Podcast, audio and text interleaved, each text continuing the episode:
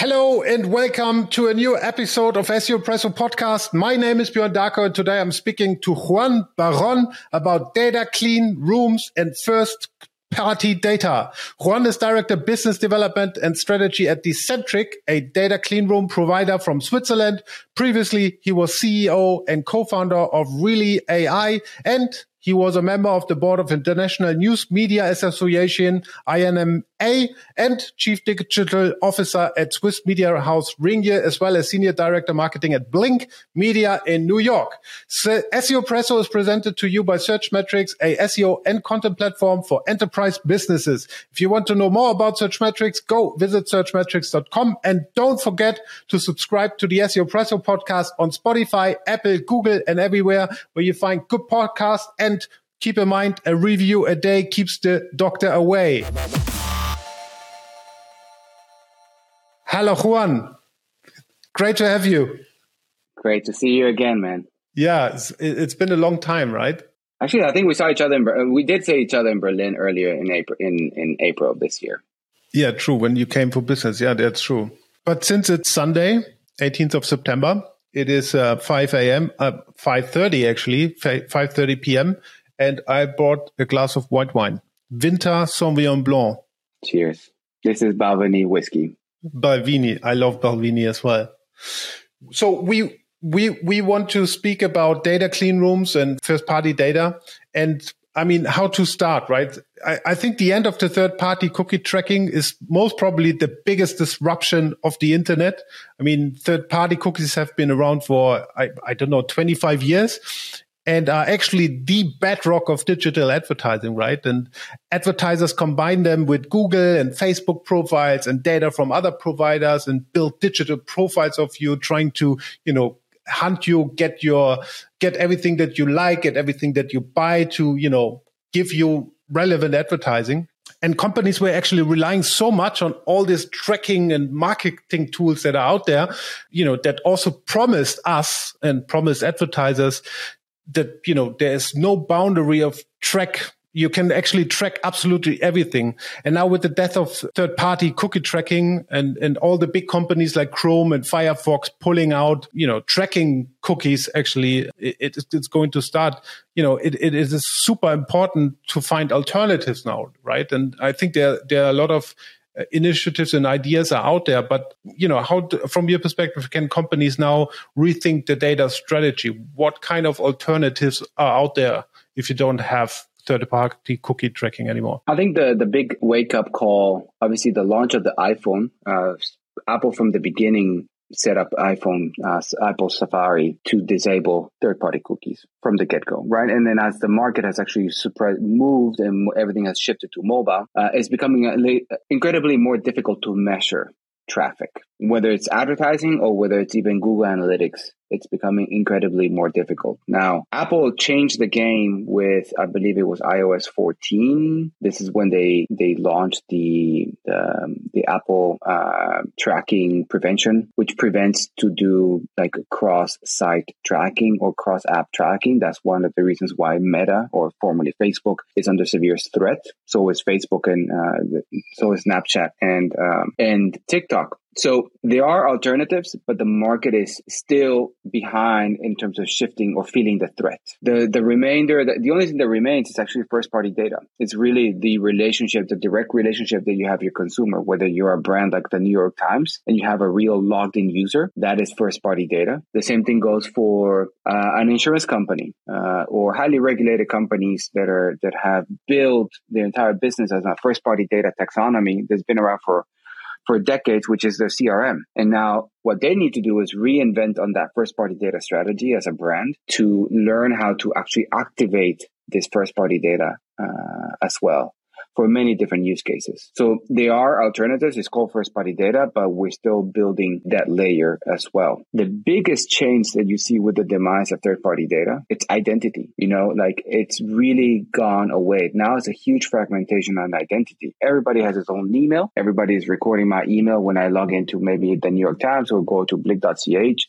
or perhaps purchase something from a Shopify store. Uh, I'm leaving traces of my first party data The question is these systems don't talk to each other. So now we're creating these mechanisms. One part of it is called data clean rooms where we're creating mechanisms to allow these systems to connect and still allow to first party data to be used and, uh, and leveraged for many use, use cases. Before we jump into the data clean room, which I find a really super interesting uh, concept, let's pull back a bit and you know, if, we consider first party data or just explaining to the users what it is. So first party data is essentially, you know, collecting your own data uh, from your own uh, consumers and own, own customers, so to speak. Then we have second party data, which is essentially you, you know, getting from data providers, you know, market trends or, you know, consumer behavior data that you can match with them. And then 30 third party data, of course, all those marketing tools that, are out there. And, and, and you just said it now, the alternative would be uh, first party data that you need to collect. But for a company itself, how would be good strategy from your point of view? How can, you know, companies now set up a first data strategy and how, how should that look like? So it, it all comes with uh, being, uh, having the mechanisms and the consent tracking mechanisms to establish this first party data. You need to always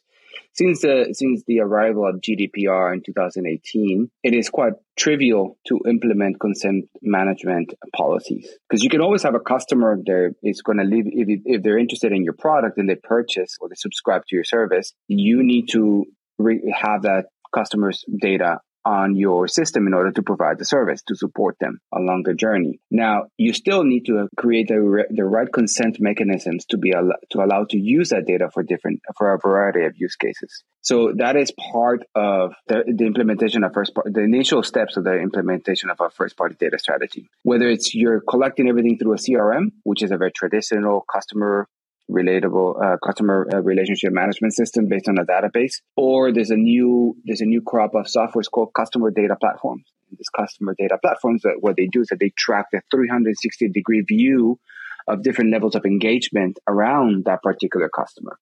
And that allows you to ca- to kind of capture different consents different channels or attributes around that that particular customer which is can you can actually then enrich the data set of the particular customer so you can use it for in the future for a variety of different use cases. So you still also if you collect first party data, you still need to collect consent from the user that you know you're allowed always. to right always yeah. Yeah, always. Yeah, that's one of the first rules of GDPR as well, right? I mean, you still need consent also to uh, let the customer know that you're still going to use the data or their behave, tracking their behavior on your system in order to provide the service. I mean, You still need that first layer of track of consent because uh, otherwise a lot of the, your internal systems, if they are under that regulation of the GDPR, those tracking pixels, JavaScript will not fire. I mean, it, it, has been in the past being important to, you know, you know, make sense out of your own data, collect data. And, you know, it, there was the saying data is in your oil.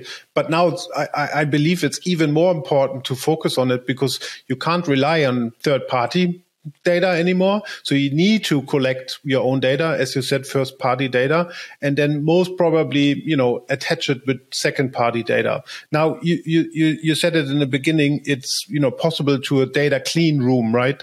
And I think, um, I, I, think so. Collecting your own data is needed. That's what we clarified. But there might be situations where you need additionally data, as I said, like market trends or advertising related data and bringing this together, so to speak, is possible to that so-called data clean room, right? That's super hype now since uh, the party cookie tracking vanishes. But can you elaborate a bit more what a data clean room is and what it does and how it functions? So a data clean room, think about it this way. A data clean room is the a technical playground that allows two parties or multiple parties at once to collaborate compliantly around sensitive data. So it could be, for example, a, bank like, for example, Credit Suisse or Bank of America collaborating with the New York Times. And what the goal of a data clean room is not around enriching one profile individually with the with an additional data set from another company. That is actually not kosher when it comes to GDPR and compliance. Uh, so, so what we're talking about is actually capturing and enabling aggregated insights that are privacy preserving, and that for you're you're using your first party data as a seed in the collaboration in order to then take away actionable insights that can then further be used for variety of use cases. I get it. Like you, you can connect it with other data collectors, so to speak. Are you also able to, you know, not sell your data, but also give it away to those advertisers then? And, and, and, and how that, that, that this work? Because from my perspective, it should be anonymized, right? It is anonymized. So the, the data clean room itself doesn't anonymize the data, right? I mean, in, in particular, like the way we, the, Decentriq, our, the company I work for is built, it really doesn't require for you to hash emails or anything like that because the data before you upload it, uh, uh, once you upload it, it remains encrypted and you t- you have the encryption keys in your in your domain, right? Um, and the data remains encrypted even while in use. Now, the the point of a data clean room is to enable that type of collaboration in a compliant way. And even if you're dealing with a second data party uh, provider, they also want to protect their data. So the whole point of a data clean room is that you, as a data, whether you're a publisher, a brand, or a second data party provider, you can control what the data looks like when it gets uploaded, what the computation on that data looks like, going down to the SQL code, the R or the Python model, and then the output, you can also control it. And that is that level of control is what really generates a lot of interest because now you don't, if you're a second data party provider,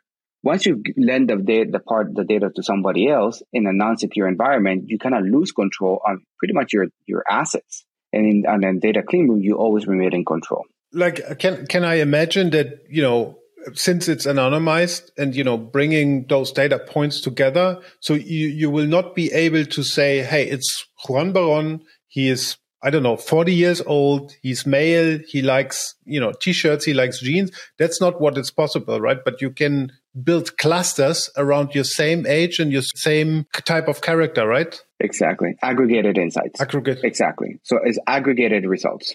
Now, there are some innovative, innovative uh, use cases around using data partners. Let's pretend it's a publisher collaborating, for example, with an insurance company. So an insurance company has hard fact data. They know exactly who the customers are, the household income, what industry, where, what their job title, where they live, you know, how many people live in the household. They have literally every single super rich data that they want to in a consumer. Now, a publisher like Bild in Germany or Blick or the New York Times or the Daily Mail, they have loads of users, but very little logged in users. So what they t- traditionally do, a publisher, is that they, they have what is called a data management platform, which is, helps them predict attributes. Okay, if you read football articles, it is very likely that you're a male. Those are kind of easy to predict, but it's very difficult for a data DMP or data management platform to predict, for example, household income so what this in this particular innovative use case is that the publisher goes in, puts their entire DMP data, so logged in users with all the attributes that they're predicting, and at the same time they also upload the machine learning model, and they use the data set of the insurance company to better improve the machine learning model. So they went from predicting household income on a with a confidence level of let's say 30, 40%, and now they have 85% confidence level. So they're using that data to train the model, but they never transfer individual one to one profile information. And the only thing that comes out is the model out of the clean room.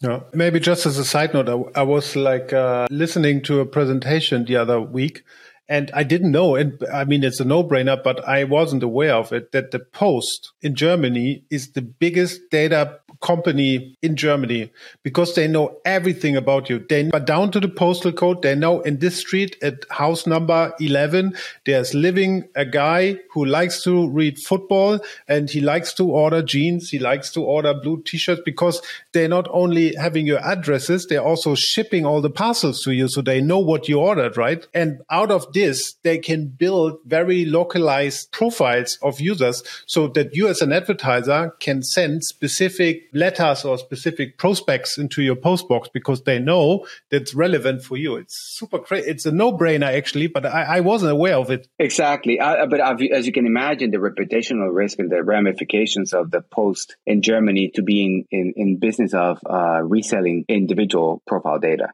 So the idea is that to put a trust layer, and that's kind of what Decentriq does with this, what we sell in the market. Yes, it's a high, deep tech, it's a deep tech technology But what we sell is trust. That is what we what we provide, and we try to tell our customers, whether it's you know a Swiss bank or a publisher, that we want you to collaborate with your peers, but you need to collaborate in a trusted environment, and we are that trust layer because the way Decentriq is built is that you don't when you upload your data, we guarantee that nobody can see the data, not even us, not even the cloud provider can see can see the data because we use a technology called confidential computing, which is a hardware based solution. So it's probably the most secure, trusted execution uh, environment that exists out there in the market. So yeah, it's, it's really, the post will be interesting. Yeah. Maybe it's for, for the listeners also a bit abstract, um, but can you elaborate on without you know naming a company, but maybe you know elaborate on a real use case where people or companies use data clean rooms for? What what could be a real use case, or is a real use case from from from your clients? So this is actually we can be a little bit public about this one. So we are in business with uh, uh, one of the Swiss, the largest Swiss publishers called uh, Tamedia. Uh, their advertising arm is called Goldbach, and we also have a partnership with a company called Mato Group. And the Mato Group, uh, one of the core products is Lohncheck.de. It's a salary calculator. As you know, it is very common. If you're going to go find a new job, what do you do? You go to the internet, you go see what can actually, how much money it can and I potentially make, and then you put out all the information, then you get really good data about how much money you could potentially ask as you're interviewing for a job, right? And they have buttloads of profiles. I think 1.6 million or something like that. Uh, so as you can imagine, it's first party data, all consent, consented. So, and they have every single profile information, like where they work, how much the money they make, household income, how many kids they have, what nationality, what part of the, what region of Switzerland they live in. And then Tamedia has very high reach products like 20 minutes, 20 minutes minutes.ch. So what they've done is that they were able to overlap the audiences with a super high overlap. I think they, in total, they hundreds of thousands of overlap profiles, logged in users with Mato Group data users. And there they can build, and from that, they can build lookalike audiences in a compliant way. All that, all that can be built inside of the data clean room. And then what you do is that you don't activate individual IDs. You, what you do is that you activate segments. So no individual first party IDs ever leave the clean room is just the segment level data. And that's what you activate uh, across the media network. That what like I, I brought up as an example, right? So you get segments of user profiles that tend to have the same behavior, but not you, you don't have email addresses, no IP addresses, and so on and so forth, right? Exactly. And that's why, because you said it's GDPR compliant, is, is that the reason why? Because it's anonymized and you don't see any personal, you know, information about the user, right? That is one of the reasons why it is compliant. Obviously, we take huge steps in terms of pro- building an infrastructure that provides that le- that guarantees that level of security and compliance. So, for give you an example, we are been authorized, we've been approved by the Swiss Data Protection Agency to use our platform. We have pharmaceutical companies running patient data or laboratory data through our platform together with collaborating with hospital groups that is outside of media and advertising. We have banks, uh, we have insurance companies, obviously we have publishers running data through our platform. And so it is approved and compliant through the through the lens of GDPR and because of the technical from the way we build the platform from a technical perspective. So we actually co-wrote a legal opinion with uh, one of Switzerland's uh, more uh, pop, uh, more famous, uh, most well-known legal firms around consumer privacy called MLL. And their conclusion was that because we because we use confidential computing and because the only no individual IDs ever leave the platform and all the technical and, and privacy and, and, and security guarantees that we provide, we can actually enable consentless use of first party data. And that's a big game changer because now when you talk to a bank, the data clean room itself, I mean, it is not hosted in the States or not hosted outside of Europe. You host it on your own server, right? That's where you collect it, or how's it working? For, at a point, from an infrastructure point of view, it doesn't really matter where it's hosted because the way the technology is built, so confidential computing, it's something that is already being offered by Amazon and Microsoft Azure. We've chosen Microsoft Azure because it's it's a much for us it's a much more credible partner, uh, more sophisticated partner for the enterprise. So for very large advert, uh, enterprises. That means that it is hosted in the in the US then, right? Because Microsoft is a US company. No, it's hosted in, in Swiss servers. Swiss servers, okay. It's, it's, everything's hosted in Swiss servers. Yes, but within confidential computing, even though it's hosted inside of Microsoft Azure, the way it is hosted and the technology itself, because it's a hardware, it's literally a chip provided by AMD or Intel or NVIDIA, we can actually prove, or the, the, the chief data protection officer can actually prove that confidential computing is being used. You get logs of the usage and nobody, and we can guarantee that nobody can see the data. Not even Microsoft, Microsoft Azure can see the data. Not even us which we actually build the whole software on top of a confidential computing. It's impossible. We have customers right now that we don't know what they're doing with the data clean room. And that's a tell, we try to find out what's an innovative use case that they're trying to accomplish. And they tell us, no, you don't need to know because that's the reason why we hire, license you. It's amazing. It, it's yeah. amazing. You just said like because there's on Intel processors or AMD or stuff like that, if data clean rooms become that hype and really become that big, then maybe it makes sense to buy some stakes in uh, Intel or so at, uh, you know, get some shares, so to speak. but last question, Juan. It's a growing enterprise solution in the cloud. It's not, it's not, uh, it's not mobile chips in, uh, right now you know, I get a good idea of what data clean rooms are and, you know, how you need to make use out of your first party data. But I mean, it sounds all good and stuff, but I guess since it's a new technology, there are also boundaries, right? Where, where do you see it needs to develop into the next five years, so to speak, to become even better than it is today?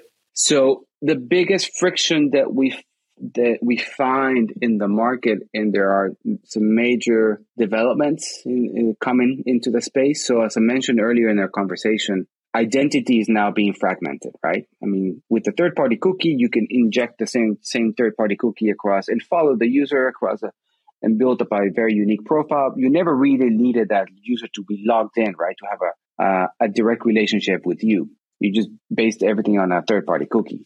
But now you really need somebody to log in to have a relationship with you. Otherwise, it's still an anonymized user. And that is one of the biggest challenges the, the industry, even outside of data clean faces is that you have you have a lot of unidentified users. And there are some big players that still hold the keys to a lot of these uh, identity profiles. For example, a telco or an internet service provider like Swisscom here or Verizon in the US.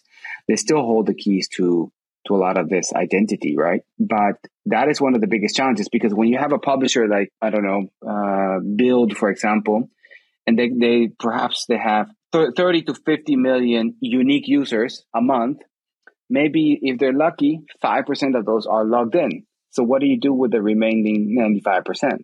And when you have uh, a Deutsche Bank, for example, wanting to collaborate with Bild, and they bring all the first party data from the customer list, which is the entire CRM, and the, and the overlap is small, then you don't have a huge chance of success because there's very little data to work from from. So the industry is developing different mechanisms to kind of increase the match rate with identity providers. And that's one of the things, the growing aspects now that you see in the, in the industry around data clean rooms is partnerships with identity providers. Maybe just one follow up on this one, like, because uh, I got stuck at one thing that you said where you said it's, you know, hard to, because it's so anonymized and you just have pattern, it's hard to kind of predict behavior or also recommend things? Does it mean that you know with the data clean room and you're collecting your party data maybe get second party data as well? Would you be able because you have just a you know a little amount of logged in users would you be able to personalize the experience on an e-commerce platform so to speak for those 5% that are logged in Yes, you can actually. And that is what, for example, when I mentioned that example of the insurance company and the publisher working together to help improve the attributes of that publisher, you can apply the same to a uh, personalization engine, right? Because the personalization engine is based on attributes, right? You're, it's all about prediction, uh, predicting behavior. And so you can literally train your model, even if it's just 5% of logged in users, it's still 5% that you can actually derive and then eventually compute or apply those attributes or newly calculated attributes to the rest of the audience based on same similar pattern uh, behavior. Very good. Thank you so much, Juan, um, for you know bringing this completely new topic uh, to my audience and also to my ears. Been a blast. Thank you so much for jumping on a podcast on a Sunday. Um, thank you all for tuning in. And we see and hear next week again on Espresso Podcast. Ciao.